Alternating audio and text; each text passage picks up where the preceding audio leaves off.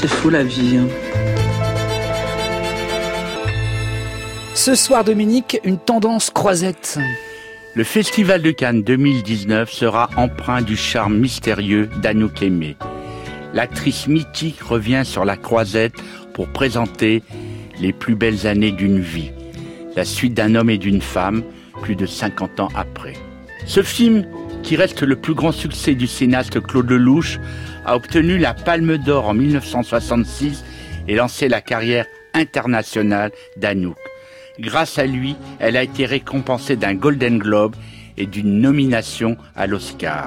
Anouk Aimé, une actrice que tu connais très bien, Dominique. Oui, ça pourrait être très facile pour moi de parler d'Anouk Aimé, dont j'ai été l'agent et à laquelle j'ai consacré un documentaire, La beauté du geste. Et bien sûr, il n'en est rien. Anouk m'apparaît toujours comme l'incarnation d'un félin, à la fois présente et indépendante, trop désabusée pour sortir ses griffes car elle craint l'abandon et désire éternellement être aimée. De son vrai nom, Françoise Nicole Dreyfus, Anouk Aimée est la fille d'un couple de comédiens, Henri Dreyfus, muré à la Seine, et Geneviève Soria. Lors de la débâcle de 1940, ses parents quittent Paris pour s'installer à Barbezieux, en Charente. D'origine juive, la jeune Française est alors baptisée catholique pour échapper au port de l'étoile jaune. À la Libération, elle poursuit ses études, mais le destin s'en mêle et fait bientôt basculer son existence.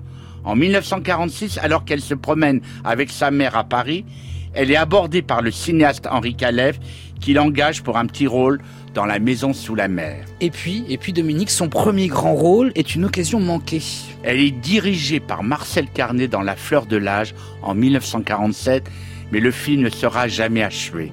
Heureusement, Jacques Prévert lui offre une deuxième première chance avec Les Amants de Vérone et lui donne son nom, Anouk Aimé. Le film fait d'elle une vedette. La suite est importante. Le rideau cramoisi et les mauvaises rencontres d'Alexandra Struck, Montparnasse 19 de Jacques Becker, La tête contre les murs de Franju d'elle une image presque immatérielle, celle d'un amour idéal, fragile et abîmé mais la Dolce Vita de Fellini et Lola de Jacques Demy révèlent une Anouk aimée bien différente. Elle y incarne aussi bien la sensualité blessée que la confiance aveugle dans le destin. Et les années qui suivent la mènent en Italie. Où elle rejoint Fellini pour jouer l'épouse névrosée de Mastroianni dans Huit et demi après un soir, un train d'André Delvaux, sa carrière s'exporte aux États-Unis avec Sidney Lumet et Georges Cukor. Elle y retrouve également Jacques Demy pour Model Shop et renoue avec son personnage de Lola, cette fois vieilli et désabusé. Dans les années 80, ce sont finalement les cinéastes italiens qui lui offrent ses meilleurs rôles.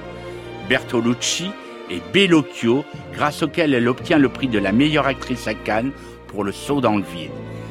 Si elle tourne le plus souvent avec ses réalisateurs de prédilection, Claude Lelouch et Elie Chouraki, il faut néanmoins noter son émouvante échappée dans La petite prairie au boulot de Marceline Loridan en 2003, où elle incarne une femme qui revient au camp de concentration de Birkenau 50 ans plus tard. Et pour finir, Dominique, quelques mots. Des mots que j'emprunte à Fellini. C'est une star tout simplement parce qu'elle est d'une grande photogénie, d'une grande suggestion. Elle appartient au grand masque du cinéma avec ce visage qui a la même sensualité intrigante que celle de Garbo, Dietrich ou Crawford. Ces grandes reines mystérieuses, ces prêtresses de la féminité, Anouk Aimé représente ce type de femme qui vous trouble à en mourir. Eh bien voici Anouk Aimé qui évoque sa passion d'actrice. Ça va pas du tout quand j'essaie de réunir les choses, de dire je voudrais faire ce rôle avec. Ça marche pas. C'est peut-être pas bien, mais j'ai envie qu'on vienne vers moi, c'est vrai. Qu'on me monte, on a envie de travailler. J'ai pas tellement envie de dire je veux travailler avec vous. Je, je, crois, je ne sais pas. Mais j'ai essayé. Chaque mhm. fois qu'il y a eu un sujet qui me plaisait, que j'ai essayé de faire, ça n'a pas marché. Je laisse les choses venir à moi. J'ai toujours fait ça.